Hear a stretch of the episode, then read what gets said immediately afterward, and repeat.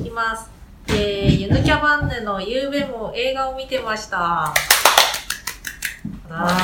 はい、よろしくお願いします。えっ、と、はい、皆様こんばんは、ゆぬキャバンヌです。今回も始まりました、ゆぬキャバンヌのゆうべも映画を見てました。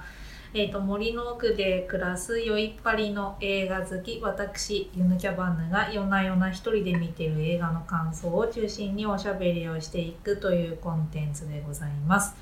ゆぬちゃんの山小屋はネット完全対応です。映画は無線 LAN 接続のモニターでネットフリックスとかで普通に見てます。新作が発表されるとワクワクしながら東宝シネマズとかに普通に足を運んでおります。はい。疲れすぎて眠れないとか辛いことが今日はあったというような日の終わりですとかなんだか寂しいそんな夜のお慰みにしばしお身を身を傾けていただけたらと思って始めた番組です。はい。うん、うん。お耳を 傾けておいただきま傾しょう。けくださいませ。えー前回がね、初回でしたけど、聞いてくださった人がいたとしたら本当にありがとうございます。俺聞いてないです。残念。今回からの方も、また今回だけの方もありがとうございます。初回の放送をね、あの、変なことを言っちゃってなかったかとか、やっぱり確認しなくちゃいけないと思ったので、勇気を出して自分で聞き返しました。が、偉い。終わった。いや、本当にね、聞きたくなかったんだけど。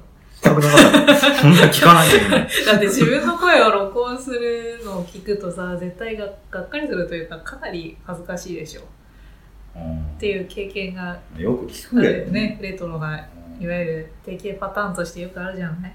いや、まあそれが恥ずかしくてね、なんかでも勇気を出してやっぱ聞きましたね。でもね、うん偉い。生き恥、生き恥の15分。もう恥ずかしい。で声がねなんか子供みたいだしっていうか言ってる内容も子供みたいだし、まあ、あのもごもごしてるしね。喋れてないしいや上がっちゃってて。なんかあのーうん。人間は肺肺呼吸動物ですからね一応エラ呼吸ではない。皮膚呼吸はしてんじゃない？た肺呼吸のね動物としてもうありうべからざるなんか場所で息継ぎしてるんですよね。なんか死ぬ死ぬ死ぬっていうところ。あの、そうね、ブレス記号ないからね。なんかすすごいところで息継ぎしてて聞く方としても苦しいだろうなって思うような感じでしたしもう本当にいろいろひどい。でもねあのまあ少なくとも次はこういう風じゃダメだっていうことが分かった、おうん、っていうことだけでもあの、うんあったのは良かったと思いますよ。偉い。進歩してる。進歩してる進化かわかんないけど、進歩してる。そうですね。で現実を受け止めてね、努力していきましょう。はい。わかりました。勉強になります。現実を受け止めます。ありがとうございます。はい。はい。ね。まあだいぶね、日が落ちるのが早くなりましたね。秋が来るということです。そうですね。ね、美しい季節ですから、秋は本当に好きですけど。でもその前にね、台風シーズンがね、うんやってきます。えっ、と、気象庁が早め早めの備えをなんか呼びかけていらっしゃいますね。気をつけましょう。命より大事なものはないのでね。そうか。そう思うよ。そう、そうじゃない？プライドとか。尊厳ね。尊厳。まあまあ、逃げよ。逃げた方がいいよ。そうだね。身を守りましょう。はい。まあちょっと前置きが長いかな。えっ、と、では、こ。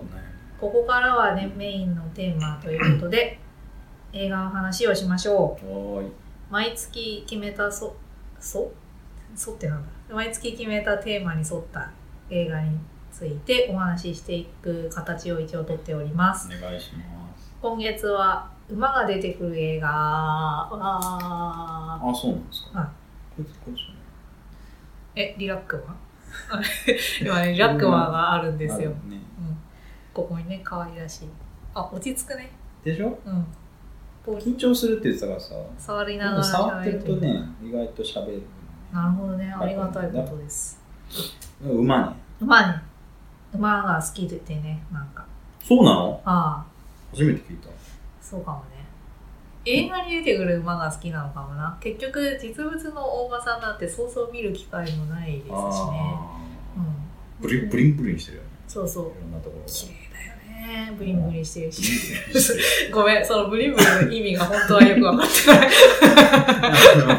あの、あのなんかお尻のあ。下の足の付け根あたりが。さなるほどブリンブリン。ああそうなんだ。してるじゃん。ペチンペチンしてる。すごく汗かくんだよね大馬さんってえー。本当はね、あのあそうなんだ。よく見ると汗かいてますよ、えー、あ代謝がいいんだね。美しいですよねキラキラとしてて。まあそんな大馬さんが出てくる映画についてということで。はい。えー、と前回はな前回何やったかな？あれちょっと待ってよ。タイトルが出てこない。前回喋った映画、えーはい出てきません、はい。えー今回 で今回は。聞いてないから知らない。今回はセクレタリアと奇跡のサラブロ間違えました、えー今回はセクレタリアと奇跡のサラブレッドという映画について話してみたいと思います。えーはい。どこの国の？映アメリカです画アねメリカですね。えー、とストーリーはですね1970年代バージニア州の競走馬の専門ファームっていうのがそのあるわけなんですけど競走馬専門ファームメドステーブルっていうところでですね経営者のクリスという方が病に倒れました、えーこの牧場ですね以前から経営がちょっと傾きかけていまして、えー遺族となった息子子供たちは牧場を早く売却してしまった方が良いのではないかと相談しています。しかし子供たちの中で、えー一人娘がいるんですがすで、に結婚し専業主婦となって働いていたあ働いてない。専業主婦となっていた、えー娘のペニーがですね唯一売却をすることに強く反対します。で経営権を彼女が引き継いで、えー牧場の経営に乗り出すことになりました。えーペニーはじ実のところ経営は素人なんですけれど幼い頃から両親たちと一緒に牧場のお仕事を手伝ったりしていましたので、えー馬とよく触れ合っていて馬が大好きな女性です、えー彼女は引退寸前の、えーかつての名調教師ルシアンや優秀な騎手ロンとの出会いに恵まれ、え馬主として牧場経営者として次第に成長していきます。そんな中、メドファームで1頭の子馬が誕生しました。彼こそ、後にアメリカ競馬界に数々の伝説的な記録を打ち立てることとなる名馬、セクレタリアトだったのです。みたいな感じのストーリーですね。競馬のお話ですね。基本で、入ってこマジか。どの辺が入ってもらない。ちょったなどどちょっととりあえず続けてください。わかりました。へこむな。ちょっと少しは、あの、一生懸命わかろうと。いやいや、わかろうと。ものすごいわかろうとしてますよ。してます。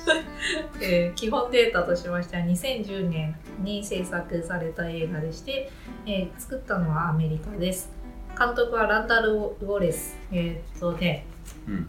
ランダル・ウォレスブレイブハートですね95年のブレイブハートとか、えー、ワンスフォーエバーとかだったかなあ違うかもごめん出てこねえなランダル・ウォレスで脚本はえーシェルドン・ターナー、マイク・リッチさんがか、えー絡んでますね。えー、と主演はダイアン・レインさん。あと,、えー、と調教師のルシアンという人をジョン・マルコビッチが演じてます。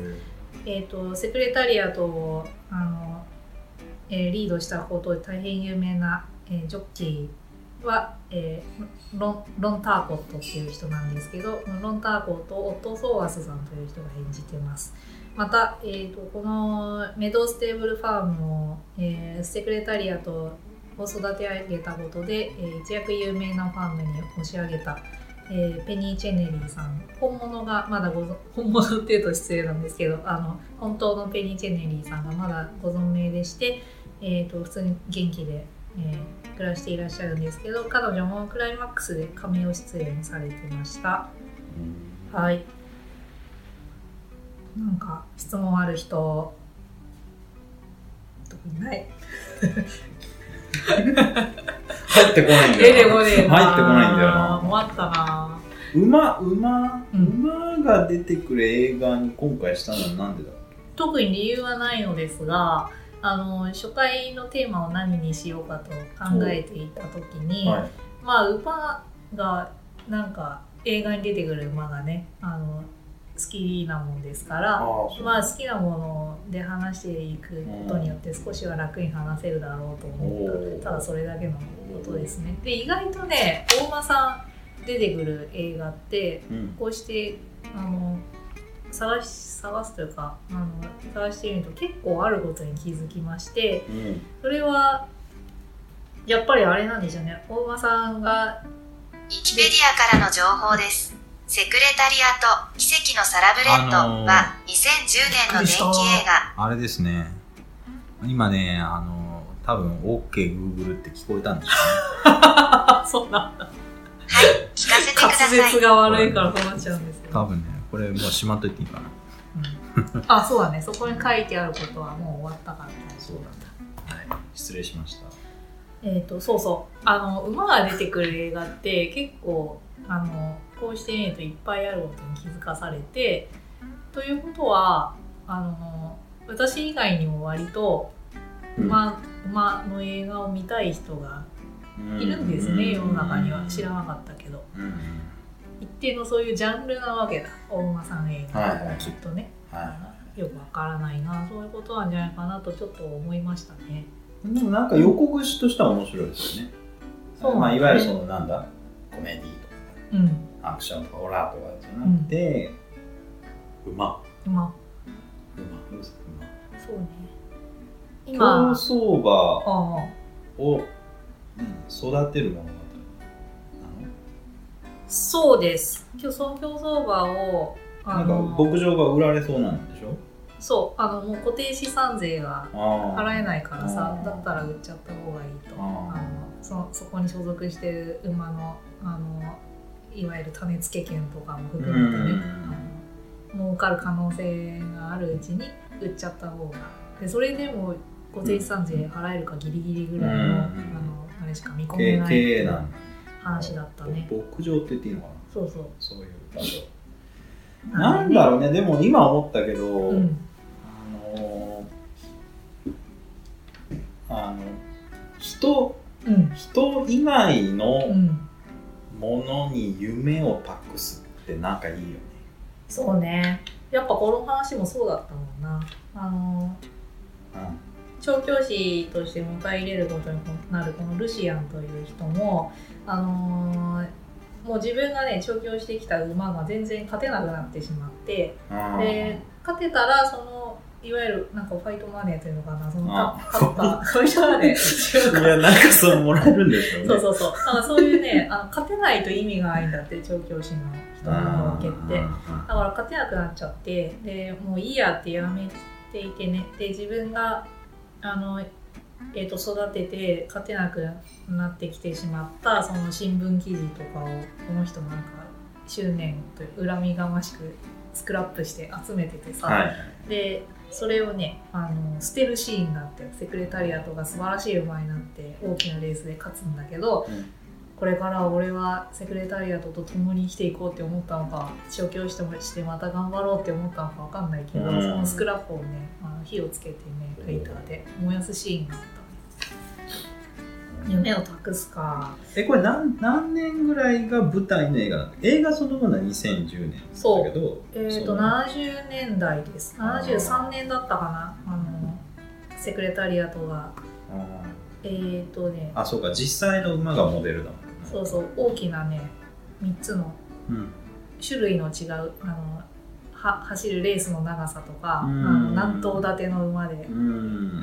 競うかとか種類の違う。等級がそう等級っていうかそのレースのランクがあるんだそうそう。そう3つのうん。全く違う、長距離短距離。のああ距離も違うんだ。走る馬の数がうんと多いとかそういうのの、えー、と全く違う3つのレースを全部勝つっていう伝説的な記録を打ち立てるんだけどそのそれが確か73年だったね。あ70年代ーすごいね。短距離も中距離も長距離もいける。非常にね難しいことなんだって。でセクレタリアともえっ、とねなんかどれかを本当は苦手としてる馬なんだけどうん。だからさすがに三冠馬は無理なんじゃないかという話に、ね、なっていたんだけどうん。勝っちゃったねこの子。すごかった、っていう話ですよ。70年代って結構あれだよね。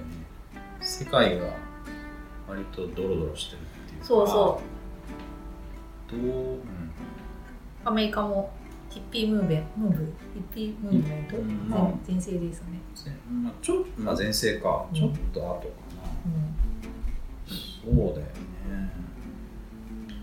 すごかったよ。そのペニーのさペニーに2人娘さんがいるんだけど、うん。彼女たちがちょうどティーンであのそういうのにか,、はいはいはい出てくるんだ。そうそうでそういうのをねよく出あしてれベトナム戦争って終わったのいつだっけね？そまだベトナム戦争中？うあれ？なんか戦後処理とかややこしいの時なんだしてたのかななんまだ。ちょっと違ったらあれだけその反戦どうんムードというか。そうだよね。そういうのが盛り上がっていてその娘さんがねやっぱりそういうのを題材に取り入れた反戦劇みたいな脚本を書いてさ学校のあのイベントで演じようとするんだけど学校側からあの体制批判と取られかねないのでえ上映中止とか言われちゃう。そんなシーンあるんだ。シーンとかあったよ。結構やってる面白いね。面白かったね、えそういうのをよく表現してた。なあのえー、そうそうそうそうそう。やっぱええうまくてね、なんかこれねディズニープレゼンツの映画なんですけどそうなんだ。面白いというよりはうん。手際がいいというかな、うん。がない。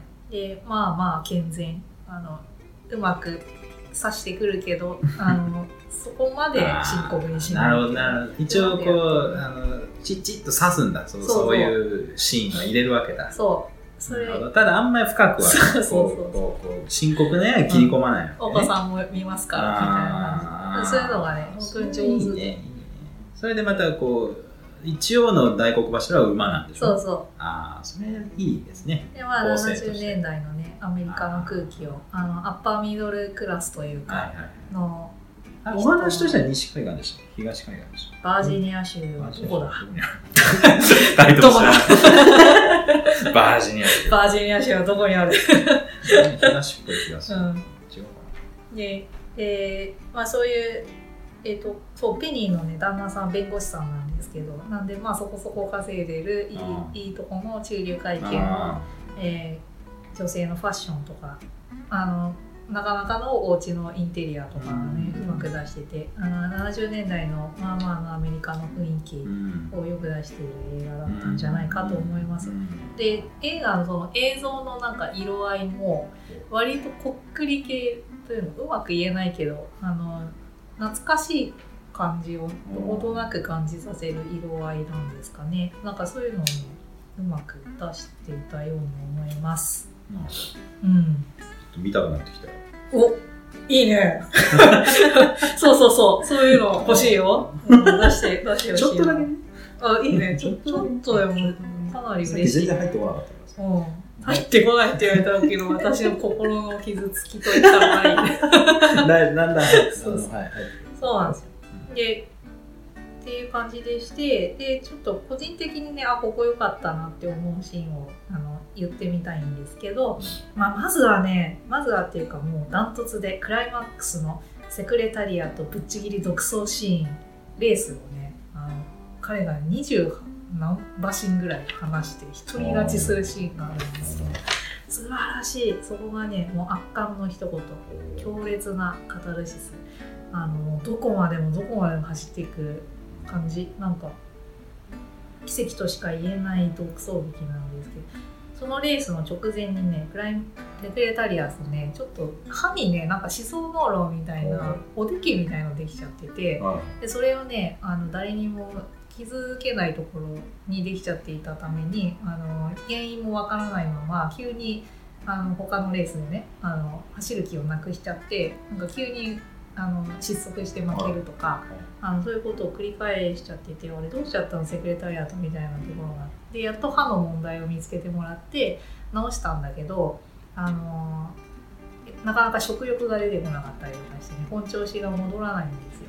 で大丈夫かしら大丈夫かしらっていうところからのそのレースで一人勝ちっていうねすごいあれがあったんですが、もうねすごくてねなんか馬のランナーズハイみたいな風に見えるどこまでも走っていきたい。でもう走ることが本当に気持ちよさそう。誇らしげ僕を見てこんなに速く走ってるよって見せ見て見てっていう感じ。なんか嬉しそうに走ってるように見えてね。美しかった。本当に。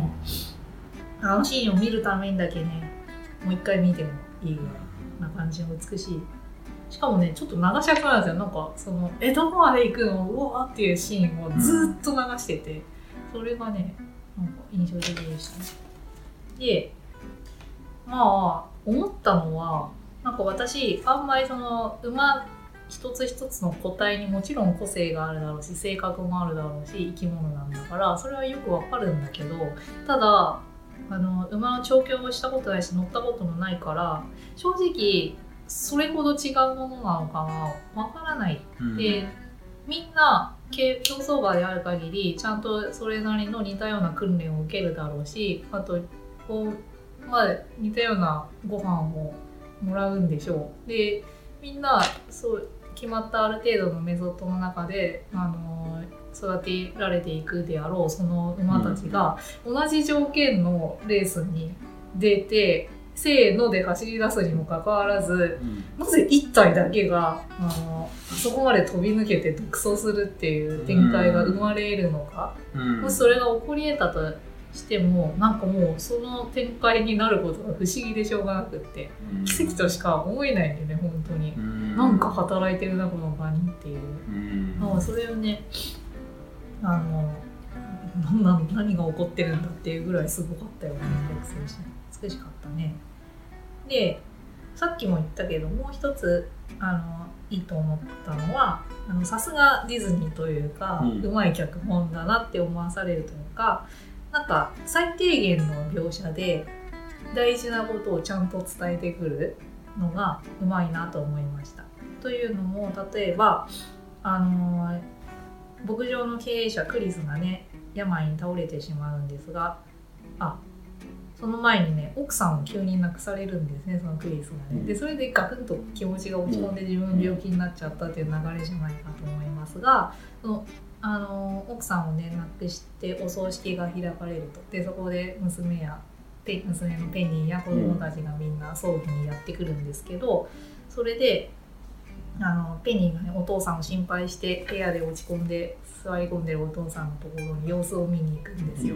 でちょっと認知症の嫌いがあってうん。あの娘なのか奥さんなのか見分けがついてないのねお父さん。でペニーが「お父さん来たわよ」って。であ会いに来たわお母さんが亡くなったから心配してねって。でそしたら、えークリスがパパが「お前嫁に行ったはずだ」って言うんです。でその嫁に行ったはずっていうセリフがねなんか本当はペニーにあのまあそばにいてほしかったんでしょうね。あの一番牧場のお父さんたちの仕事をよく理解して馬を愛してくれる娘だったからなんか本当はそばにいてほしいっていう願望がどうもあったんでしょうね。でペニンがどこの馬馬の骨ともしれないね。あの旦那さんと結婚して遠くに行ってしまったことを内心残念にどうも思っていたらしい、うん。その気持ちが「お前は嫁に行ったはず」っていうもうつあのなんかこう冷たいというかね、あの一言にすごい集約されているように思えてあのあんまり描かれないそういうあのペニーが牧場にいつまでもいないで結婚して専業主婦になってしまったその背景みたいなものが割と伺えるんですよね、うん。なんかそれはうまいなって思う。あのシャレじゃないですよ。馬だからうまいさっきからずっと思ってるけど、トイレ流しないですよ。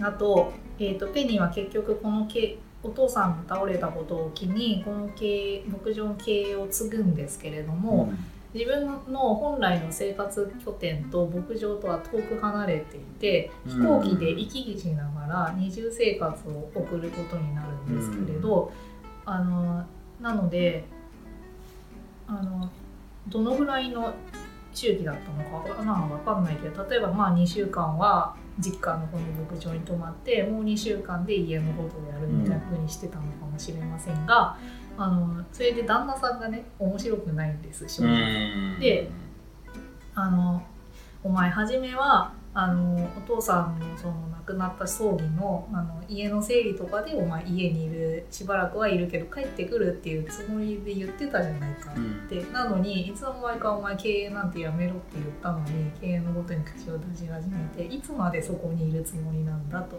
であの、まあ、経営を結局するのかと。そうしたら家のことはどうなるんだっていうふうに、ね。ね、旦那さんが面白くなさげでして電話でね犯人帰ってきておくれって言うんです。おでそれがあのもうね家に行って家事をやってくれっていうふうにしか聞こえないのでなんかね。はいはい。あのねその旦那さんはどっちかっていうとなんか活動的で独立精神豊かな妻を愛してるみたいな体で割といるんですけどやっぱり家にいてほしいんじゃない家にいてあの男は仕事女は家で家事育児みたいなそういうねなんか旧式の価値観みたいなものをやっぱなんか内面に持っていることがすごい伺える。うん。なんかねあのい歯に帰ってきておくれよ 君と一緒にいたいみたいなことを言いながら、はいはいまた家事を家でやってくれみたいなのに 聞こえ聞こえなくてねなんかそういうふうにしかなんかねうまいなって思うんですよねそうそうそう。本人もそんなことを旧式の価値観で世の中に内在化しているみたいなことを特に自覚しているようには見えないんだけどそんなことをいちいち内省するような性格にも見えないし、うん。なんかあの露骨でもでも露骨にこういうセリフに出るんですよねなんかね。あの上手にやってるなって思いました。やっぱり意図したん。演出というか脚本なんかね、そうなんでしょうね。ただそれもやっぱりはっきりはうん。言わないけどねディズニーさん。うでね結局そういう二重生活がなかなか無理があって離婚するんですこの夫婦。んあそうなんだ。でねけどその離婚もねうん。ほのめかす程度に収めるんで。すよ、うんあのその電話でさその「お前いつになったら帰ってくるの?」とか「家のことはどうするの?」みたいな口論をさ、うん電話ですうるんシーンがね何度か積み重ねられて、で娘さんがねあのそれを陰で聞いてるみたいな家庭の不和が少しずつみたいなのはうまくやってたけどはっきりは言わない離婚し離婚したとか。だからなんだろうやっぱり基本的にはうん子供向けは言い過ぎか。子供も見てい見いように作られてるんだそうそうそうろう。ね。うん。あえー娘さんたちがヒッピームーブメントにかぶれてさ、うん。あのちょっとヒッピーみたいな服装をさするんだけど。ー。でもねいいとものお嬢さんだからそこまで傾倒しない。あのやばい煙の中にいたりとかしないわけだ。反戦デモとかをあの学校のみんなでこれからデモ行くぞみたいな準備をしてるところでおー。ママに電話してたりとかしてて割といいいいいい子はいなのはいね。そんなにはいかないけどまあ誰でもでもあの時期そういうのにある程度は夢中になったであろう時期なんだろうね多分なるほどね。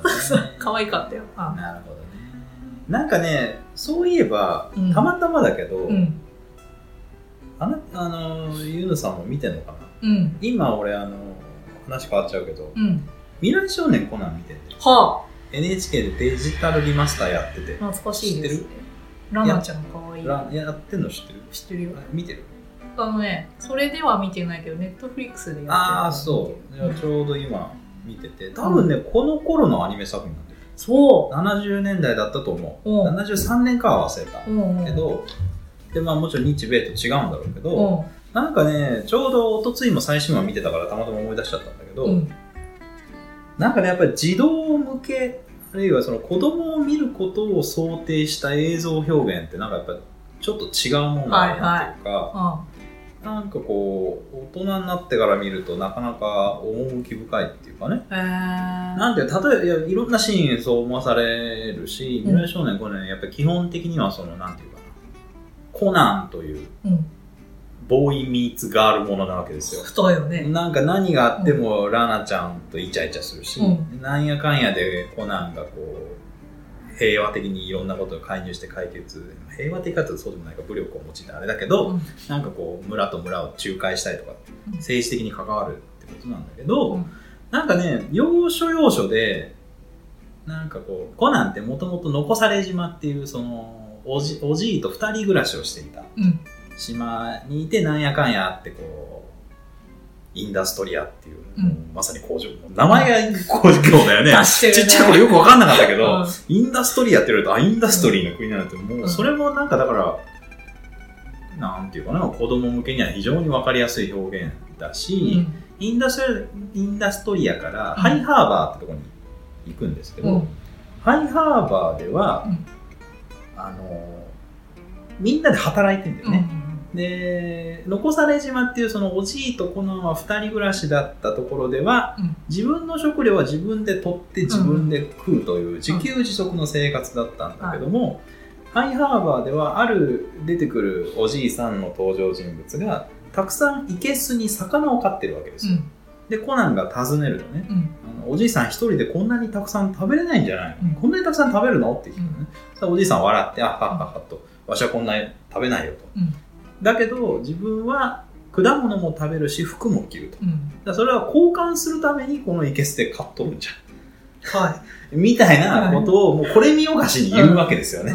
うん。なんていうかな、家内製紙工業と、うん。うん工業地帯の対比みたいなのもあるし、当時の冷戦を揶揄ってるとも言えるし、環境破壊のなんちゃらとも言えるし、うん。でちょっと話が飛んでっちゃったけど、うん。さっきその離婚をほのめかすで終わるって話があったじゃない、うん。あのねあのねハイハーバーっていうねうん。村がね、面白い。うん。知りた？い知りたい。あのねハイハーバーっうてん。元村っていう一見非常に理想郷のような、うん。すごく平和的に描かれても日の光の注ぐような世界として描かれるんだけど、おえっと、山脈の向こうにあ荒れ地高地、あれ荒い地って書いてうん。高地っていうところがあってそこはもう作物も育たないし、えー、なんだ 気候も寒々としてるしもうだから小麦が育たないわけですよ。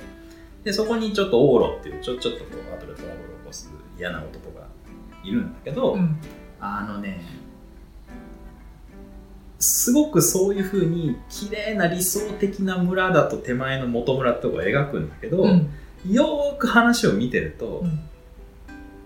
子供たちが増えすぎないようにコントロールしている大人たちの政治的な事情が見え隠れする。ね。それは多分その人口コントロールであってそれ以上増えるとまた昔みたいに食糧難になってしまうからだから子供がもし生まれたらえ山の向こうの高地に行かせてうん。別の労働をさせるっていうような構成になってるんだけど巧みにそれを言わないの。うん。でコナンとまあコナンのパートナーのジプシーっていうジムシーかジムシーっていう2人がちょっとラナに連れられてその元村に来るんだけど、うん。大人たちがこそこそとね幹部会を開くの、うん。あの2人も高知の向こうにやるしかないか、うん。だけどなんかラナのお父さんはうちで引き取るみたいなことを自分から言い出すまで村長はひたすら困ったな 困ったなって言うだけなのね。やるね。だからねうん。お宅でちょっと面倒見てくれないとか言えばいいのに、うんもうただね困ったな、うん。困ったなって言うだけで、あのじゃあうちでなんとかしますっていうの待ちっていうのがもうありありと出てて、なんていうかね、この二人だけは例外的にこう、元裏に送って、その一見理想郷なんだけど、その裏の部分をね、こそっと描くっていうのが、なんか児童文学的。なんか大人も見るに耐える児童文学的な匂いがして、あー、早尾らしいと思った。素晴らしいね。うんなんか宮崎駿らしい。なんかラピュタにもそういうとこあるし、うんもののけにも当然あるし、うんナウシカにもあるしなんだけど、っていうのを思い出した。バランス。うんそう。なんかそう、そう、だからディズニーもやっぱりさ、基本的には、あのアニメーション。うん。ことはやっぱり画面とかセリフに入れてくるものはやっぱりなんか全部意図して出るじゃない。よくできてるなと。そういうさ、あのーどこまでを見せ、どこまでは、はいはいどこからは言わないかみたいなうんバランスをこう、もう、今までのずっとのその作ってきたうん経験とか、そういうのでもう完璧に把握してるんだよね。なんか、手際がいいんだよね、結局。え、何があの、そう、そういう、監督？脚本の作り方からそういうそこにメッセージを含める上でどこからは言わないけど、うん。えーどこまで言えば伝わるかのその最低の値みたいなところを知ってる感じがする。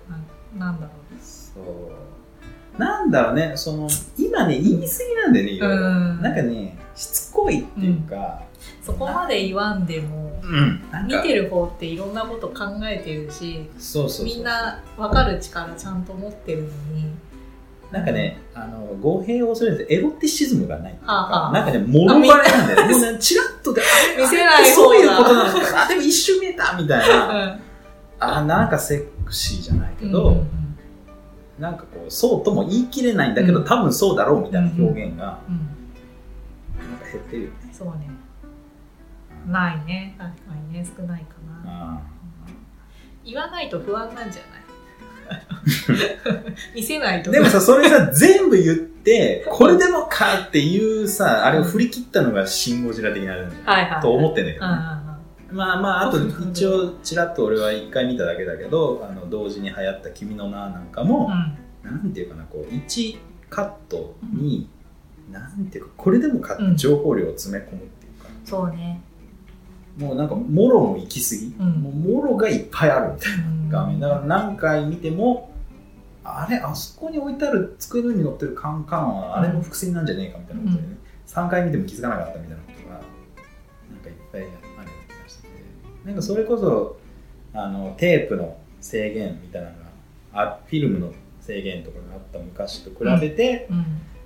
うん、なんかテクノロジーとさ、うん。アート表現って絶対リンクするだから、今ほぼ無限にデータを取れる現代においては、まあ、そういう表現なのかなっていうふうに大人向けには思うけど、まあでもこの話の出発はちょっとあのさっきのその児童文学的なディズニーとか、まあ、まあちょっと話の中でジブリも出したけどなった時にその大量情報時代の児童向け作品って何なんだろうなっていうのはちょっと今疑問というかなんか頭に置いておきたいテーマだったね。まあね。なんか今のことと関連ししきっているとも言えないけどちょっとこの映画の中ででもここはちょっとなって物足りないというか、うん。あの感じた部分もあって、うん。それというのもえっ、となんだろうな。子供もいますからっていうそのラインと関係しているのか競走馬育成の世界をどう描どのような感じに描こうとしていたのかいまいちわからないっていう部分はちょっとあってさっきも言ったけどこのセクレタリアトのね将来性を見込んだ上での彼彼とはメスのお馬さんを交配させるその種付け権の売買とか結構生々しいことをバンバン入れてくるんですよ。あのそのね、うんでね入れてくるんだけど一方で一方でペニーとセクレタリアトが心で対話するシーンとかなんかそういうとあのうん割とあのロマロマンチックというかそういうシーンも入れてきてるのね。でなんかねペニーがセクレタリアトのあのをこうめでながら、うん。撫でてあげたりとかしながら「あなた何を見ているの？心の中まで見透かされそうだわ」みたいなね。なんかそういうあのセリフもねなんかわざとらしく入ってきたりとかするんだよね。なるほど あの どどういうふうにゆかなりあのギリギリのことをねあのすごいあそうだよね。確かに夢とかロマンだけじゃ競走馬の育成なんてできないよねっていうのはそれはねもちろんわかるんだけど、うん。種付け権とかそういうことやるんだっていうね。なんかそこまでやるんだっていうのをねなんか言っていながら心の中までとかなんかそんなことも言うんだなっていう。なんかねまあでもさっきのそのなんだっけベトナム反戦運動とかの流れだと思うんだけど、うん。やっぱ70年代入るとまあまあ佳境っていうかさうん。割とやることやり尽くされてるような気するんだよね。別に他の作品見たわけじゃない。そうね。そうなってきた時にその、まあ、いわゆる資本主義あるいはそこまで言うとあれだから大人のロジックうん。あるいは金融業みたいなもうん。のに対しての、まあ、アンチテーゼとしてのスピリチュアル。うん。みたいなことはよく流行ってた時期だとは思うんだけど、はあはあはあ多分それに対して1週か2週回ったのか知らないけど、うん。そのうーん動物セラピーじゃないけどあるいは動物と人が心を通わすとか、うん。それによって癒されるとかうんそこ要は論理とか合理性とは違うものに何か豊かさを見出しそう。ってある意味資本主義とか金融的なるもの。との対比のようには聞こえるかな。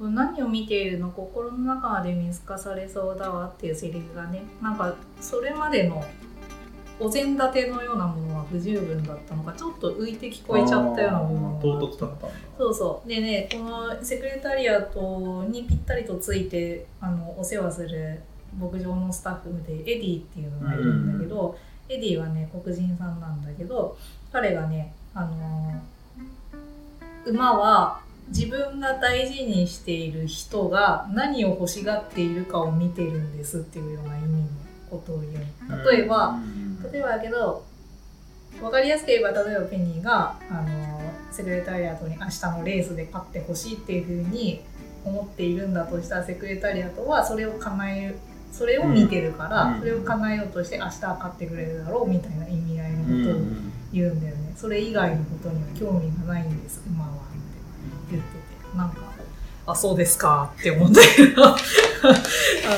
まあどうなんださっきなんかちょっと俺も小難しいこと言っちゃったけど、うん、でもなん別の見方をすると、うん、ディズニーのファンタジー癖が抜けきってないんじゃないのっていうのはそうね 抜けようとも特にしてないんだろうけど、うん。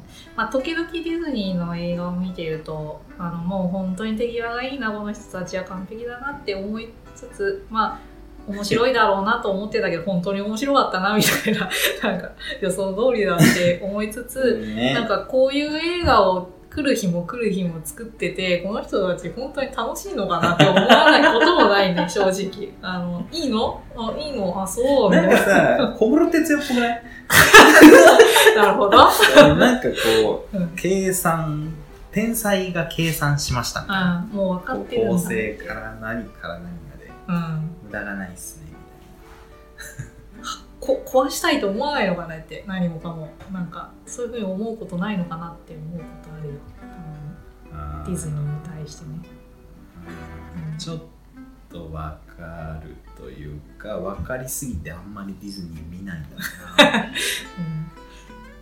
あのーけなしてるわけでは決してないんだけどディズニーランドやディズニーシーにさ行くとさあのお利口さんにしてさえいれば世界最高のものを見せてあげますっていうことを彼らは思ってるし来る人も分かってるみたいなさこの感じがもう私はちょっと耐えられなくてあのあえて行こうとはもう思わないんだけどもうというかいつも思ってないんだけどさ なんかあの完璧だねあなた方って。なんか全部さあの見せてもらうやつばっかりじゃん。なんかディズニーランドおうおうおう自分でそうなんかすることないじゃん。あのジェットコースターなんか顕著だよね。そう。乗りっぱなしだよね。乗って乗ってさえいれば。俺ちょっとここで降りたいんですよ、ね、ここで輪投げやりたいんだよみたいなことがかなあの何ショーみたいなのもやってるけどさ、うん、ちょっと俺もその火回すのやってもいい？みたいな。そうそうそうここでビールを飲みたいんだよ みたいなことはなんかないじゃん。なんかこう隙間がないわな。そうそうそう。それがねいや、うん、なんか別に嫌じゃないんだけどもうたいあのいいですっていうかさ。あのまた脱線させちゃうのかもしれないけど、うん、えダンボとかディズニーだよね？そうです。あの辺も好きよ。そう。ピーターパンとかダンボピピーターパンね。だからあれ何年ぐらいなのえ40年代？かもっと前？原作があるいや原作は読んだことないんだけどそのディズニーが作った、あのダンボとかピーターパンとか。なんかねブラックなんだよねあそう、うん、知らない？知らない。マジで？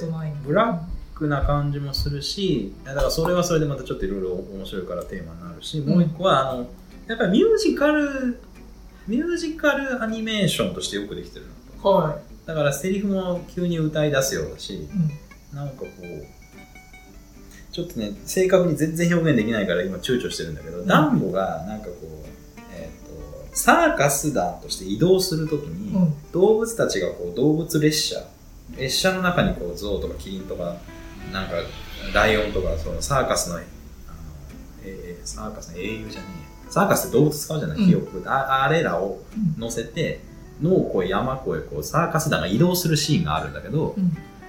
あのその汽車の音がねうん。あのシュッポポポシュッポポポって言うんだけどそれに合わせて、うん。なんていうかなあの打楽器みたいない演奏で全音楽が連動してるのよ。素晴らしい。あの今そんなんないんで、なんかどこぞのポップスとかロックみたいなのうがん映像にただ載せただけみたいになってて、うなんかアニメーションのこのリズム感覚と、記者がヒュッホ、ヒュッホって動くこの動きと物語のテンポ感とか全て調和してて、それはね、計算づく、もちろん計算しないと無理なんだけど、うん。よくあのフィルムの時代にそんなことしたな。で、やっぱ見てて気持ちがいいし、うん。飽きさせない、うん。なんかこう映像え音楽等々を含む映像表現として非常に優秀な感じうんの中にブラックさを物語として入れ込む。えーどういうところに？それは。えー、っとピーターパンでも感じたんだよな。どこだっけな。ピーターパンあんま繰り返し見てないからちょっと覚えてないけど。ダンボで言うと、うん。えーっと最初ダンボを嫌ってたゾウスたちが最後手のひらを返したように持ち上げるシーンがあったり、ああとなんだろうピエロみたいなのが出てきて、うん。ピエロがダンボをからかいいじめまくるみたいなシーンがあるんだけどピエロだから非常にこうひょうきんな表現をするんだけど、うん。大人になってみるとあいつらの正体ってなんだろうみたいなのが映ったりとか。うん。でそのピエロがなんかかあの裏でなんか来月だったか来週だったか忘れたけど次のなんかペイのあの支払いの話をずっとしてて、うん。団長の支払いが渋いだのどうのこうのみたいなのをビールを飲み交わしながらピエロの仮面を外してビールを飲みながら語らうシーンがあるんだけどそのシーンは一切映されず暖房視点でそれらが見えるんだけど、えー。テントのシートの中でそれがやられて影になってるんだよね。だから、要は暗い、黒いシーンとしてダンボがそれを見聞きしてるっていうような絵面になってて、うん見事だね。見事でしょ。うん。で、ダンボはその後そいつらが去っていった後に、そこに行って、飲み残したビールを誤って飲んじゃって、うん。酔っ払うんだけど、うん。そこで見る幻幻覚がうん。ピンクの像っていう、これまたブラックじゃん。当時マリファナとかさ、そういう麻薬系だったわけだから、うんピンクエレファントが踊りに踊る狂気の表現、あれ知らない？ダンボピンクエレファント。もうなんかね、今見てもちょっと恐ろしい。それがね、異様に続くの。もう 6, 分ぐらい続いてんじゃないのそれ大丈夫？え、何が？そそれディズニーとしてい大丈夫？やいや、だからさ、あの頃のディズニーすごいの。結構冒険というかやってるね。いやもうだからね、リダンボのピンクエレファントで調べると多分 YouTube でそこだけ切り出して出てるとへ思うんだけど、ー見てみようかな。あのね、今見てもちょっとこっちの気がおかしくなってくるような、もうピンクの像の大行列、あの、例えるなら、えー、コンサート氏のパプリカですよ。はいはい。ああいう狂気の世界が、やばいな。さん40年代ぐらいのアニメフィルム表現でやってるんですよ。うん。ギリギリアウアウト。完全にアウト。あれ自動向けじゃないよ。怖いもん。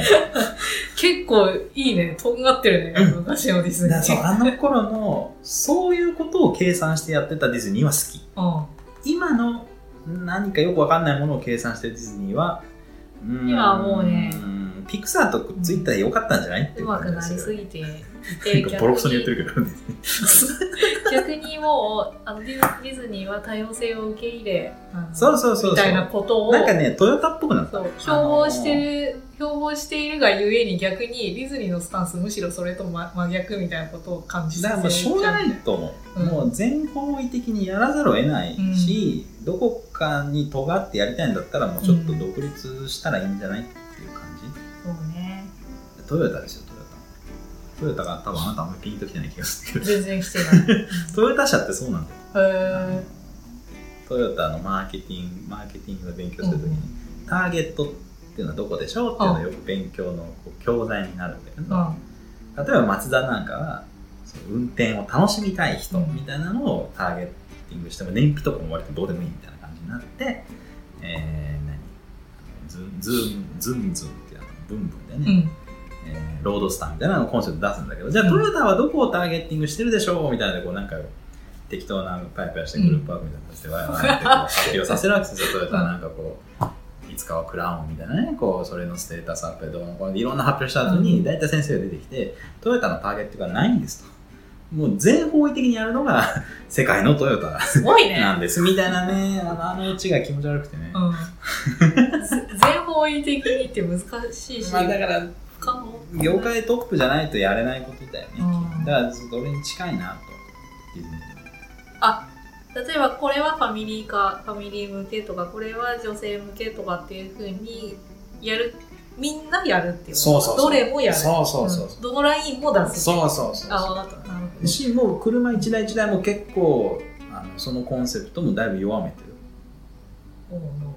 だから鈴木だったら K じゃない。だけどもうビッツもプリウスもあとトヨタ何があるかちょっとわかんないけどノアも。かゆるい家族向けとかゆるいシニア向けちょちょっとあるけど別に若者がプリウス乗ってたりおじいちゃんがプリウス乗っても女の人がプリウス乗ってもいいもんね、うん。ななんか CM の印象からするとへえお金あるからね。そうだねお金があるかないかではないんじゃないかな。そういう戦略なんだと思うよすげえなはい。大変勉強になります。ね すいません映画の話馬の話。そうそう。そのちょっとここはなって思ったところといえば他にさあのーそのさっきさそのセクレタリアトについてお世話する牧場スタッフでエディっていうのがいて彼は黒人だったっていう話をしたけどもそのエディがね、うん。あのペニーが牧場経営に乗り出す前はクリスででそのクリスのねは調教師を何人か雇っていたのですがそそその調教師はねずるいことをしたのがペニーにバレてねクビになるんだけど悪いことをしてた調教師はねあのうん。根性が曲がっててねエディをひどくいじめるんですよ。でねそのねかなり強く叱ったりとか、まあ、もうそんなに悪いことじゃないのにっていうような時にね。でそれをねそのトップ調教師がエディをいじめている場面をねペニーの長女がね車の中から垣間見るシーンがありましてうん。走りもう走り抜けていくんだけど調教師がエディを叱っているところを見見ながら走り抜けるっていうシーンがあってさ。はい。でさそれがね非常に感じが悪いんだけどそのペニーの長女はねその、叱られてるシーンを見てね、うん。ちょっと微笑むのなぜかうん。なんかなんで笑ったのかなと思ってあの時にさ。なんかそこはね笑うことなかったんじゃないかなって思ったりとかしたり何も笑わなくてもというか笑なんかねあとペニーのね子供たちの中の末っ子がね男の子なんだけどねその子がねセクレタリアトが生まれるね瞬間に立ち会うシーンがあるんですけど僕ぜひとも見たいって言って見せてもらうんだけど非常に感動しててなんかやたらドラマチックなシーンではあったんだけどそれがその子の将来にどう影響したかとか特に伏線にはなってない、うん。なんかほほっとかれててあ俺らしくないねディズニーってちょっと思ったりしましたね。うん。なんてことも思いまして、まあ、別に悪いと思ったわけじゃないし全体的には本当によくまとまっていて見やすかったしあと一番最初に挙げたねそのなんといってもあのクライマックスのレースでぶっちぎりでセクレタリアトが勝ち抜けるところがねもうダントツの素晴らしさでまあそれを見るためにね見ても全然ありなぐらいのいいシーンがあったというだけでもこの映画はもう価値を認めていい素晴らしい映画だと思ったけどまあまあちょっと気になるところもなくはなかったかなっていうぐらいでしょうか。でねあそういえば言ったかな？ジョン・マルコビッチっていう人がうん。出てるんだけど、うん。彼はね割と変な役をいつもやるんですよ。でね今回もちゃんといい変な役やってた。なるほ あのなんかね服装がねすごいピンク色のあの上下とか着てる変な帽子とかかぶってて、ね、あなたの帽子いただけないって普通に言われてるとかね。なんか変な人の役で。でねルシアンはねフランス系っぽいんですけどぶち切れるとフランス語でがなり立てるシーンのがあってジョン・マルコビッチねフランス語すごい上手なんですけど流暢でよかったですけど。でねその変なファッションをねずっとやっててほしかったんだ私は。2時間ずっと。けどね、うん、だんだんまともなかっこいいなくてそこはつまん。なかった、以上って感じですかね。はい。なんか気になるところはありますでしょうか？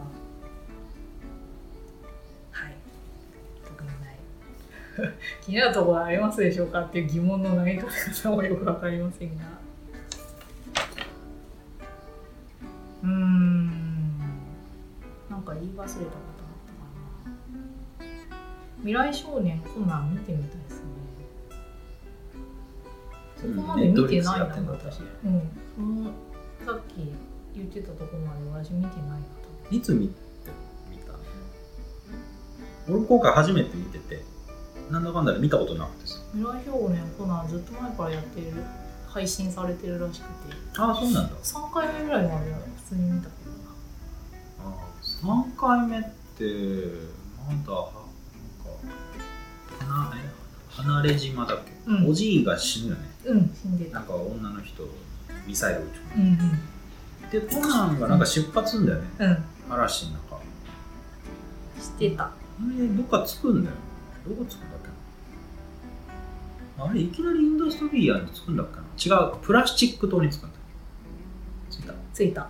でジムシーっていうあの最初ライバルなんだけどそのプラスチック島であ。の将来仲間になるあの友達っていうか男の子とあの意気投意気投合っていうか最初喧嘩するんだけど、その後意気投合するっていうは、まあ、見てないんじゃない？見てないか。知らないってこと、うん、全然まだ世界がさその、何？ドラクエで言うと最初の村しか見てないみたいな。ドラクエやったことあるかもしれないけど。わからない。ドラクエの最初の村でまだ装備とかがじゃあ整っていないんだもう全然全然、その世界がこれから広がっていくあれですね。なんだろうあのねあのまだ俺も全部見てないんで18話ぐらいまでまだしか見てないんだけど、うん、あのナウシカとラピュタともののけ姫と魔女千と千尋ぐらいかな、うん、を全部混ぜただから、すごいね、あのね、みんなだけどっかで言ってるらしいんだよ。うん、未来少年5年ってやりたいこと全部やった。だからもうね、やってることはナオシカとアスベルのようにも見えるし、そのパズーとシータのようにも見えるし、ここで働かせてください的なあれもあるし、えっ、ー、と、もののけ姫のあの、恵比寿、恵比寿じゃねえ、えー、と、烏帽子御前みたいな人もいるし、全編を全ての要素が貫いているのではなくところどころにラピュタ的、うん、ナウシカ的っていう的なんていうかなあの構図とか、言い捨て方とかななんかねその何かを彷彿させる。あったな、こんな、ああ、ムスカっぽいな、その言い回しみたいなのが、ちょいちょい出てくる。後のムスカであるみたいなやつがあって。うん。あの、宮崎駿が冗談で、うん、ムスカの子孫として登場してる人もいるみたいな。へえ。確かにそっくり。あ、そっか、未来だもん。そう、未来だ。かそっか。そうそうそう。ちなみに、もののけ姫で出てくる、あの、妖怪じゃねえや、神々たちが、うん、あの未来になってあのまんま神としての力を失って、うん、トトロになったそうです、えー、かわいくなった。つながってるらしい、うん、面白いね。力を失うからあんなボケっとした青みたいな。コマで飛ぶしという能力しかなくなるなるほどね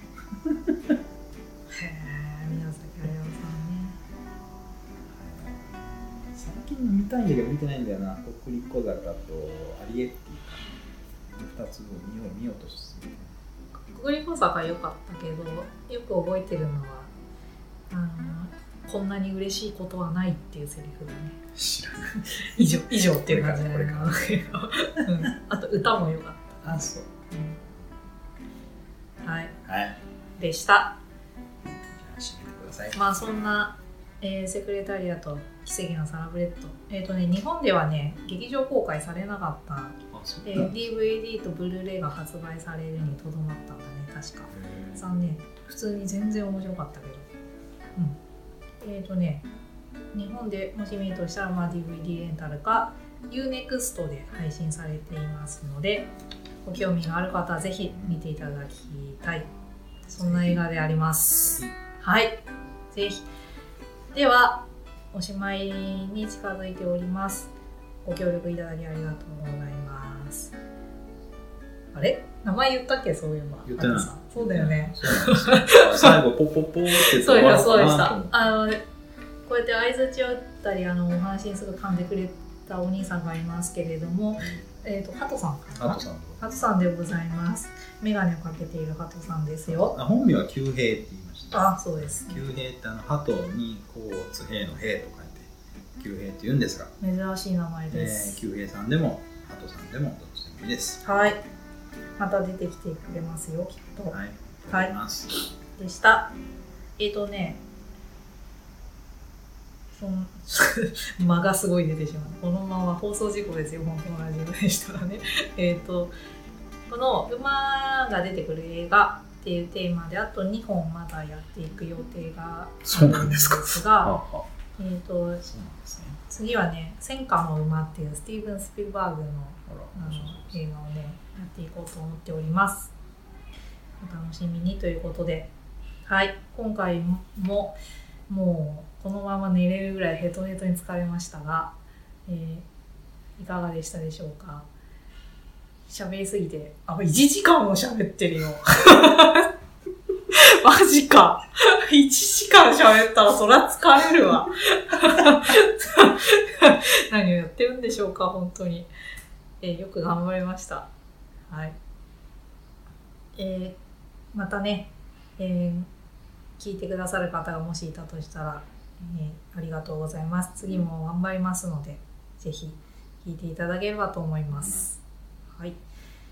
えー、最後に、ちょっと私がね、好きな音楽を流して、お届けしてお別れしたいと思います。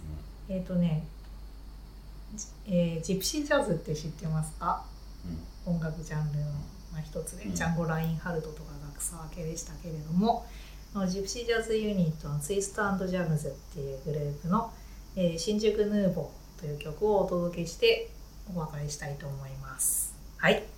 今回もどうもありがとうございました。ありがとうございました。またね